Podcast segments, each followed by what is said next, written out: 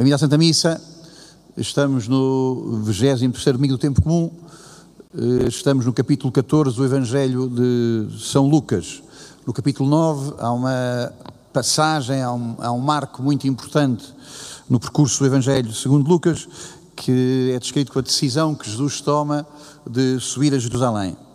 Portanto, há uma consciência, uma, uma consciência da, da, da sua missão messiânica que está em Jesus, e Jesus, eh, em nome disso, eh, eh, diz no Evangelho que Jesus tomou a firme decisão de se dirigir a Jerusalém. Portanto, Jesus sabe que ir a Jerusalém é colocar-se nas mãos do Pai, nos mistérios, no mistério das mãos de Deus, é colocar-se no mistério das mãos de Deus.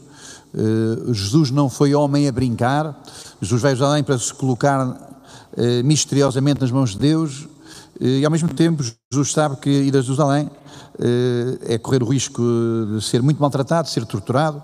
Jesus sabe que ir a Jerusalém provavelmente contribuirá para então ser crucificado. Bom, então Jesus toma essa decisão de subir a Jerusalém e hoje, no capítulo 14 que estamos a ouvir, Jesus, naquele tempo, seguia Jesus uma grande multidão. Vão com Jesus muitas pessoas e Jesus volta-se para a multidão. Portanto, estas coisas que hoje são ditas não são ditas para a seleção nacional, não são ditas para pessoas que têm muitas horas de oração, não são ditas para pessoas que conhecem a Bíblia toda, não são ditas para pessoas que são monges, que são monjas, não são ditas para pessoas muito especiais, singulares. Uh, a multidão aqui assim, uh, o povo de Deus, uh, portanto, o que aqui é dito é democrático, é para todos, não é só para alguns, é para todos, e isto torna-se relevante. O que Jesus diz eh, diz às pessoas todas, a provocar a liberdade das pessoas todas. Bom, então eh, Jesus eh, diz às pessoas para não se colocarem no centro, no centro da sua própria vida, no centro do seu próprio desígnio.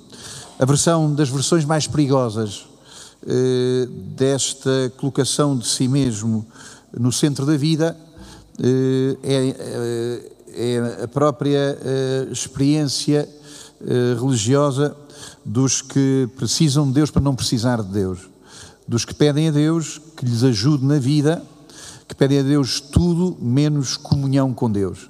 Pedem a Deus saúde, força, dinheiro, trabalho, pedem a Deus que os sonhos corram todos como deve ser, eh, eh, pedem a Deus que todos os seus sonhos se realizem, sonham que todos os seus sonhos se realizam, desejam que todos os seus sonhos se realizam e precisam de Deus para que os seus sonhos se realizem.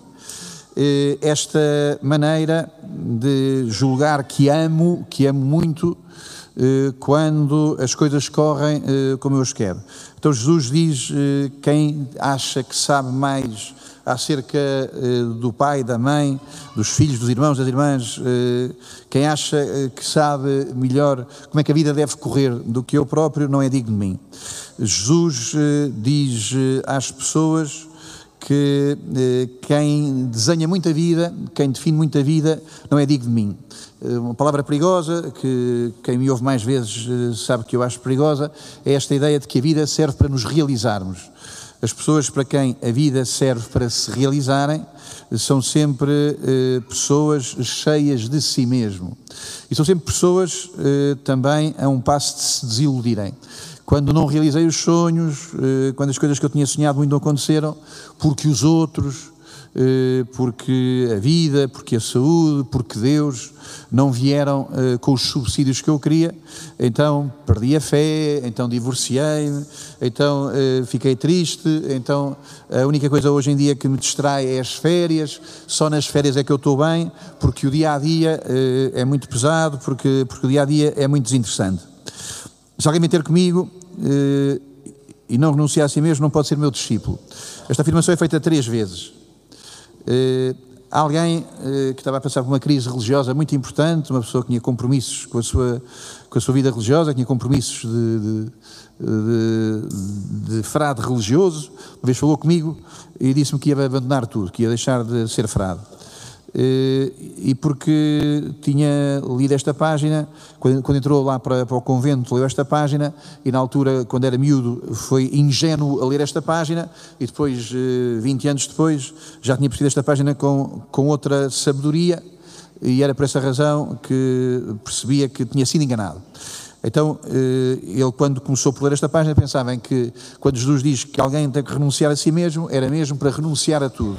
E depois, quando começou a saber mais de psicologia, a saber mais uh, destas sabiências de autoajuda, percebeu que o que Jesus estava a dizer é o seguinte: se alguém quiser vir após mim, renuncie ao seu egoísmo, à sua maldade, renuncie às suas frustrações e, e então siga-me. Não, não. Jesus não diz para renunciarmos eh, ao que não presta. Jesus diz para renunciarmos eh, a sermos o centro da nossa própria vida. Jesus diz muito mais do que isso. Três vezes neste Evangelho se eh, refere a esta renúncia a si mesmo. Bom, há, há segredos, há segredos, há segredos vivos há segredos eh, de plenitude, há segredos de entusiasmo que Jesus só revela a um tipo de pessoas. Há segredos que Jesus só revela a um tipo de pessoas. O que Jesus disse, disse à multidão. Mas há segredos, mas há dons que Jesus só revela a um tipo de pessoas, a saber, os discípulos. Há segredos que só, Jesus só dá a conhecer uh, aos discípulos, quer dizer, aos que levam a sério, quer dizer, uh, aos que o servem, quer dizer, eh, aos que não estão sempre a negociar vantagens na sua relação com Deus. Então, eh, há segredos de paz, há segredos de força, de ânimo, de entusiasmo, há segredos de alegria. A vida está perigosa, muitas perseguições, mas não é isso que me rouba a alegria. Eh, há segredos de simplicidade, de autenticidade estou a viver no trabalho, estou a viver com pessoas complicadas, na minha rua, no meu bairro, mas não perco a simplicidade. Há segredos que Jesus só revela aos que se apresentam como seus discípulos. Então, eh, é esta, penso que, eh, a grande dádiva desta palavra de Deus, a saber, a todos nós, Jesus convida-nos a sermos pessoas discípulas e a sermos menos pessoas desenhadoras, desenhadoras do futuro, eh, sermos menos arquitetos ou sermos eh, menos engenheiros, o que seja, eh, pessoas que fazem com muito rigor os desenhos da sua vida. Lembro e repito que as expectativas são contra a esperança. As expectativas, quer dizer, são essa maneira como começamos a fazer desenhos e desenhos sobre o que tem a acontecer. A esperança eh, é querer o principal, a esperança é querer o que é decisivo e depois o resto logo se verá. A esperança é querer o principal, é querer ter esta relação com Jesus e depois o resto logo se verá.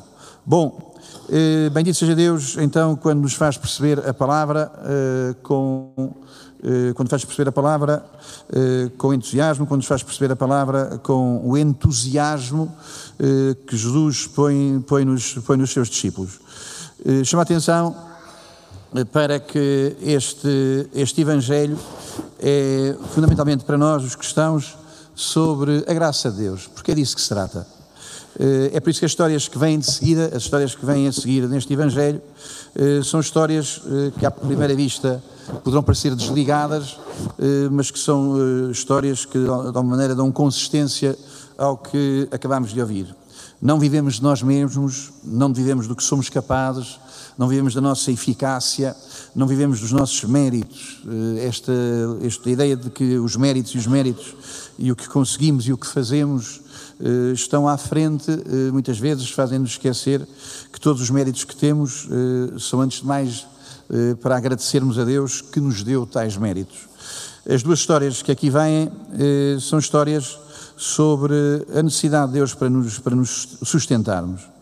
Ontem no jornal vi que há uma pequena ave que faz 6 mil quilómetros entre as costas do norte da África e a Islândia, e depois, quando chega ao inverno entre a Islândia e o norte da África, maçarico galego, voa durante cinco dias, voa durante cinco noites. E os cientistas não sabem como é que ela aguenta isso. Mais impressionante é como é que os cristãos aguentam-se a ser discípulos no meio do mundo como é que nós voamos, como é que nós atravessamos a vida uh, aguentando-nos. E penso que é disso que nos falam estas duas histórias. Ninguém pense que pode construir se não é construído. Ninguém pense que pode construir a sua vida se não é construído por Deus. Ninguém pense que vai aguentar os grandes enfrentamentos da vida se uh, os grandes combates da vida se não é sustentado uh, nesses combates uh, pela amizade de Deus, pela força de Deus, pelo ânimo de Deus. Então o que aqui nos é dito é que uh, nós precisamos de Deus é Ele que nos sustenta, é a vida dele em nós que nos leva por diante. Bom, então hoje temos aqui também, estou aqui pessoas, os amigos, os próximos, aqui do, dos amigos Paula e Paulo, com as suas quatro virtudes, que aqui estão os, os filhos, que o Paulo e a Paula vivem em Lisboa, mas com os filhos aqui muitas vezes vieram à Santa Missa, muitas vezes vieram e vêm à Santa Missa, Uh, temos aqui uma ligação de anos, já desde os tempos antes de eu estar no Val d'Acor. Aliás, uh, uh, os quatro filhos experimentaram as palhinhas do presépio muitas vezes para dormir. aqui, quando vem aqui, quando aqui na, na, altura do Natal, a igreja fica cheia de palha e depois lá embaixo no Val d'Acor, em crianças, muitas vezes os seus filhos nessas celebrações dormiram em cima da palha do presépio. Estão aqui assim, nesta circunstância, que é a gratidão pelos seus 25 anos de casados. Os eh, judeus, no dia do casamento, têm lá os seus rituais vários e têm um ritual que, que é muito impressionante. Uh, estão lá os noivos, está lá a grita, aquela festa toda, e há um determinado momento que lá o chefe da, da, da, da festa, da celebração, quebra, se mais nada, quebra um copo cheio de vinho. Uh, o cobre uh, é de propósito quebrado e derrama-se o vinho. É uma espécie de anticlímax. Uh, como é óbvio, tem ali qualquer coisa que penso que é bastante contundente para os noivos, para não pensarem que a travessia dos dias vai ser sempre em férias, vai ser sempre em resorts. Quando se quebra o copo com o vinho, está-se a dizer qualquer coisa mais, porque na Bíblia o vinho é sinal da alegria, é sinal da alegria. É uma prática da liturgia dos judeus. Nós os cristãos sabemos qualquer coisa parecida com isso, sabemos que Jesus, quando esteve nas bodas de Caná, sabemos que Jesus uh, também lá estava e que veio a faltar o vinho. Agora, de que é que vive, de que é que vivem os discípulos? Vivem de vez após vez receberem o que Jesus lhes entrega em cada Eucaristia. Tomai e bebei.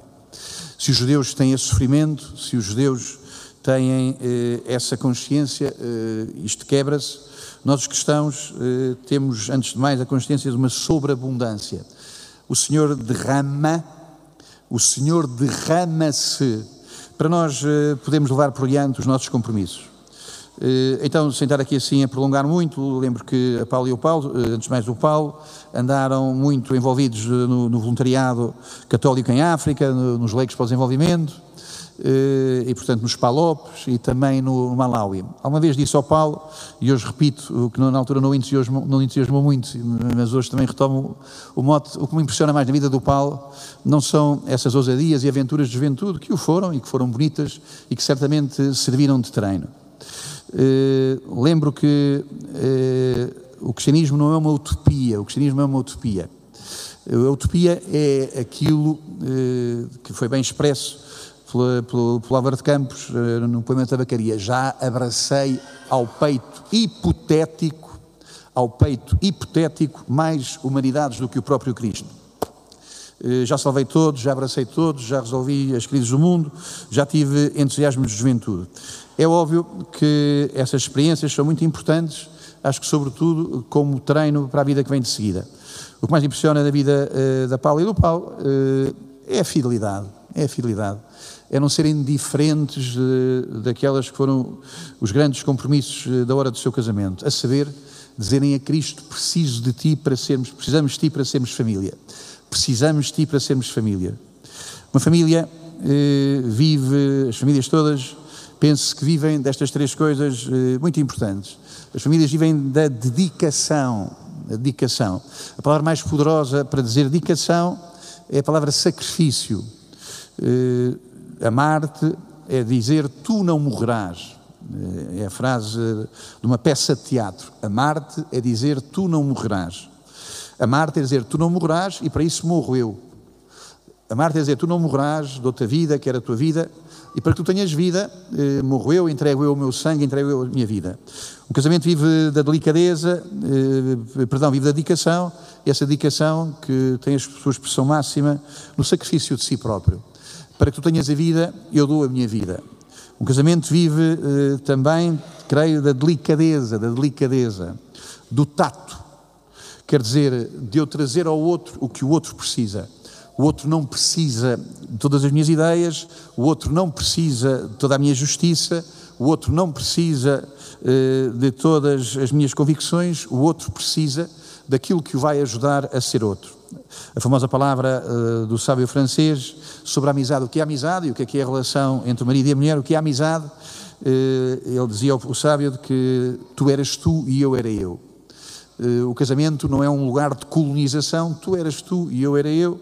Então o casamento precisa de delicadeza, precisa deste tato, de ajudar que as pessoas sejam quem são.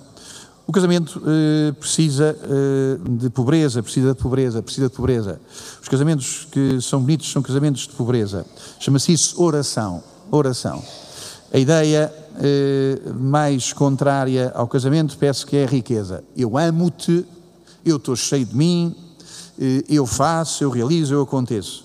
Eh, esta ideia eh, de que eu tenho é a ideia, penso eu, mais contra os sacramentos. E é a ideia mais próxima também das desilusões, dos divórcios, das separações. Eh, eu estou cheio de mim, eu sou capaz, eu faço. E há um dia reparo que não sou capaz eu e que o outro também não é capaz de me dar o que eu queria, e então uma grande desilusão. O casamento vive da pobreza e a pobreza chama-se oração. Mendigar Jesus, pedir Jesus, rezar o terço, rezar o terço, vir à missa, confessar-se, precisar, eh, precisar de Jesus. Bom, Estou aqui também as irmãs da Má Teresa, estou-se a habituar a vir aqui ao Monte da Caparica, que não é mal de todo, sejam muito bem-vindas. Estiveram cá há 15 dias, eh, estão aqui assim porque a Paula e o Paulo também dedicam eh, uma boa parte da sua vida a lá a serem visitadores eh, junto às irmãs, e aqui estão também então com amizade por, por esta família.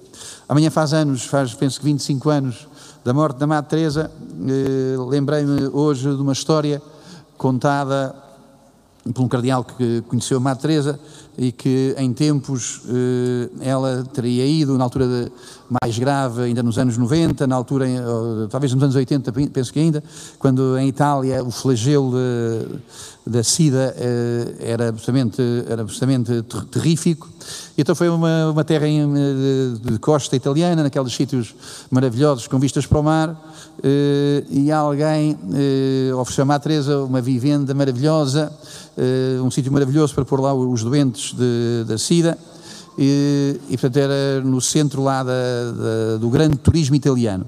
E a Madre Teresa disse, não, obrigado, não quero, porque depois vem para aqui assim, depois isto ainda dá confusão, porque depois os, os, vizinhos começam a dizer que não os querem cá, têm medo de serem infectados, e a Madre Teresa disse que não. Uh, e alguém uh, que estava lá no, no, no grupo Madre Teresa ficou, uh, achei que aquilo era uma péssima ideia da Madre Teresa, uh, estão-nos a oferecer uma vivenda que vale milhões, e alguém disse então a Madre Teresa, Madre Teresa, faça assim, receba a chave e depois a gente, a gente logo se vê.